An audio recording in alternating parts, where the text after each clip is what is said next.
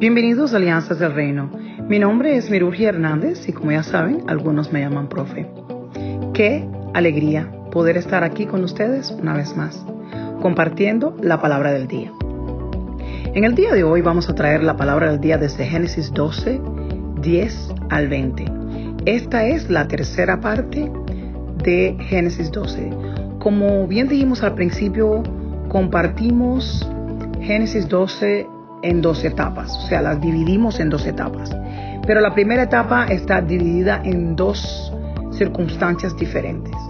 En la primera vemos a Dios haciéndole un llamado a Abraham y haciéndole promesas. Y en la segunda parte de esa primera etapa vemos a Abraham respondiendo al llamado de Dios y obedeciendo tal cual. En esta segunda etapa, que solo va a tener una sola parte, vamos a ver a Abraham en Egipto. Génesis 10 comienza argumentando el motivo por el cual Abraham tuvo que ir a vivir a Egipto. Cuando Dios tiene como propósito que le sirvas en un lugar específico, causa que no tengas otra opción más que ir a este lugar donde se va a glorificar Dios por medio de tu vida. Y por más absurdo que parezca, Dios eh, permite o causa que no tengas otra alternativa que no sea esta, seguir este camino. En este caso vamos a ver cómo Abraham tiene que salir hacia Egipto por causa de una hambruna que ocurrió. No había comida. Y esta falta de comida por lo general se relaciona con la sequía. Cuando hay sequía, entonces saben los la, cosecha no se da, etcétera. O sea, desde el punto de vista espiritual también podemos ver como el hecho de que Dios saca a Abraham de una situación donde hay sequía y lo lleva a una situación donde hay abundancia. Este es el hecho de muchas personas porque muchos eh, van a otro país y en ese otro país son bendecidos. Vamos a ver qué ocurrió con Abraham. En Génesis 12, del 11 al 15, vemos como Abraham le propone a su esposa que diga que es su hermana para que no lo maten. Vemos una situación similar al momento en que Pedro niega a Jesús para que se cumpla el propósito divino. Abraham le propone a su esposa Sarai que diga que son hermanos para que no lo maten. Bueno, en el Nuevo Testamento vemos como Pedro, pues ya había sido eh, profetizado por Jesús, niega a Jesús, por supuesto, para no ser atrapado por el enemigo, porque todos los seguidores de Jesús estaban siendo perseguidos. Sé que estamos en el Antiguo Testamento, pero siempre me gusta eh, establecer la relación que tiene el Antiguo Testamento con el Nuevo Testamento, porque no son dos testamentos por separado, sino realmente uno es el preámbulo que lleva al otro por medio de la continuación. Más bien podremos decir que en lugar de una profecía fue un anuncio, porque cuando Jesús hablaba sabemos que el tono era completamente diferente al tono de los profetas. Pero vamos a continuar con Génesis 12, eh, del 11 al 15, y vamos a ver qué ocurrió. Sé que podríamos criticar a Abraham y decir, mira, mintió, engañó, pero a veces Dios permite que ocurran ciertas cosas para que se cumpla su propósito. En lugar de mirar la parte negativa, vi más allá en las escrituras y me di cuenta de que Dios estaba tratando de lograr algo a través de este hecho. Vamos a ver qué ocurrió en Génesis 12, 16. Pues la palabra de Dios nos muestra cómo Dios se glorifica al permitir que los futuros enemigos de la nación de Israel, o sea, el pueblo de Israel, bendijeran a Abraham. Dice la palabra en Génesis 12, 16 que gracias a ella, a su esposa, o sea, a su supuesta hermana, trataron muy bien a Abraham. Le dieron ovejas, vacas, esclavos y esclavas, asnos y asnas y camellos, toda una riqueza. Viene a este lugar que no es su país y gracias a la compañía con que viajaba, que era su esposa, recibió bendiciones. Recuerdo que hay un episodio donde dice que tu compañía es muy importante porque te puede bendecir o te puede maldecir. Pues este es uno de los casos en los que viajar con la compañía correcta permite que seas bendecido a través de la persona que te acompaña. Ahora prestémosle atención a Génesis 12, 17. En esta escritura se nos alerta en cuanto a operar con cautela. ¿Por qué? Muchas veces somos el eslabón débil que puede dañar la reputación o incluso la operación de toda una organización. Y a causa de un descuido o de una mala asociación podemos echar a perder el trabajo de muchos.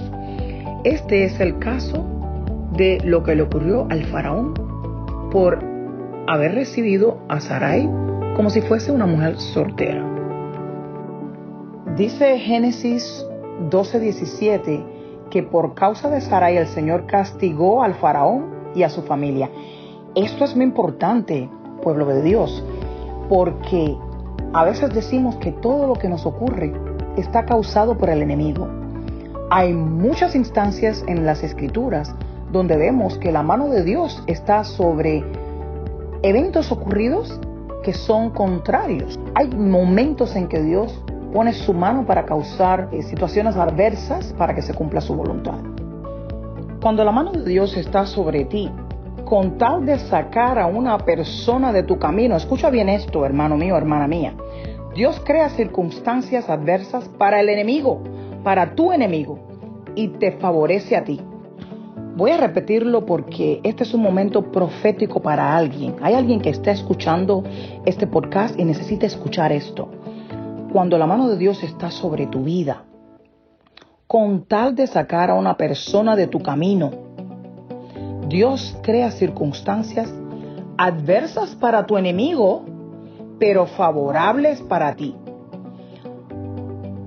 Cuando Dios tiene propósito en tu vida y tú has reconocido que tú eres parte del plan de Dios, sí Dios puede hacer eso. ¿Por qué no? Lo puede hacer por ti. Olvídate de la persona que te sirve de obstáculo. Olvídate de todo aquel que te sirva de piedra de tropiezo. Todos ellos son tu escuela. Todos son la escuela que te ayudan a ejercitarte para fortalecerte y llegar fuerte y firme a ese otro nivel. Fíjense que aunque Faraón hubiese tenido por intención tomar a Sarai como esposa, no hubiera podido. Había una plaga, todos estaban enfermos. Solo Dios. Solo Dios. Miren qué interesante en Génesis 12 y 18 lo que ocurre.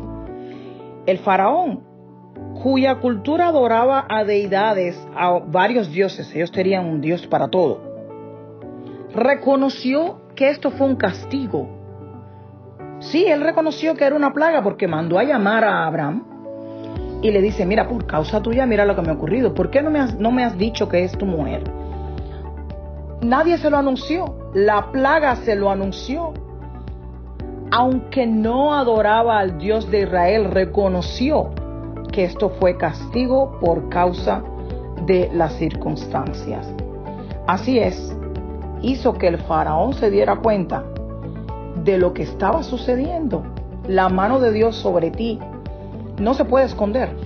Es que cuando llega la luz, la oscuridad se tiene que ir. La oscuridad se tiene que ir.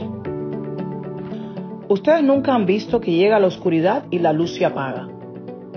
Al contrario, está la oscuridad y llega la luz y ya se apagó la oscuridad.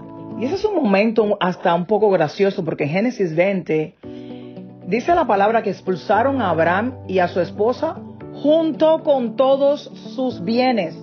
Te digo que cuando la mano de Dios está sobre ti, hasta tus enemigos te bendicen. Y eso lo vemos más adelante en Éxodo, cuando el pueblo de Israel sale de Egipto con riquezas. Aquí ocurrió. Este momento para Abraham representa la antesala de lo que ocurriría muchos, pero muchos años después. Ahora presta atención a esto. El hecho de que ese suceso quede grabado en las escrituras muestra que Dios quiere que tú tengas constancia de que, vamos a ver de qué, de que puede bendecirte por medio de tu enemigo, de que puede hacer que seas tratado con honor y respeto en casa de tu enemigo, de que tu enemigo puede ayudarte a acumular riquezas. Y lo más importante, que Dios puede causar adversidades para que tu enemigo no te toque. Es por esto que en el día de hoy quiero orar por ti. Quiero pedirle a Dios en el nombre de Jesús que ningún arma forjada en contra tuya prospere. Vamos a declarar que ningún arma forjada en contra mía prosperará. Repítelo conmigo. Ningún arma forjada en contra mía prosperará. Y toda lengua que se levante en mi contra será juzgada. Dios te bendecirá en casa de tu enemigo. En territorio hostil, Dios te puede bendecir. Vivimos en el mundo que es un territorio hostil.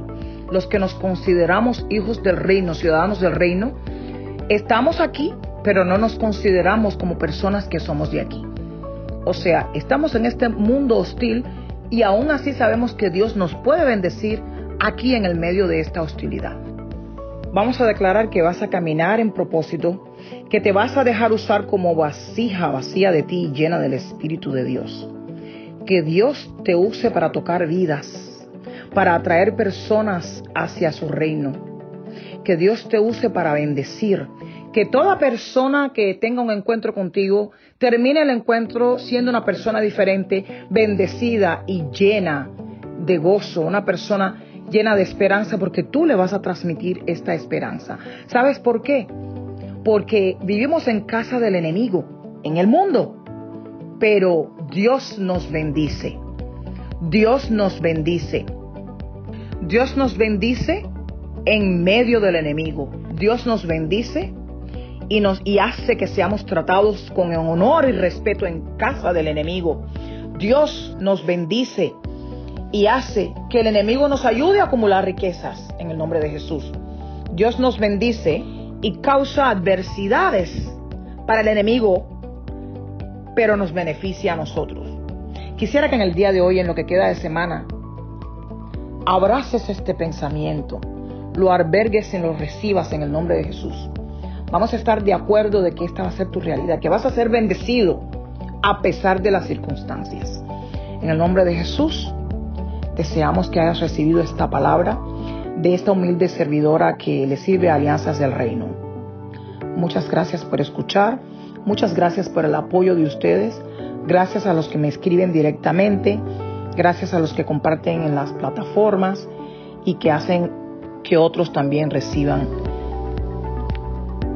estos estudios bíblicos. Es un placer una vez más estar aquí con ustedes compartiendo la palabra del día desde Génesis 12 del 10 al 20. Recuerda, cuando la mano de Dios está sobre ti, hasta tu enemigo te bendice. Que tengas un día maravilloso, lleno de victoria. En el nombre de Jesús.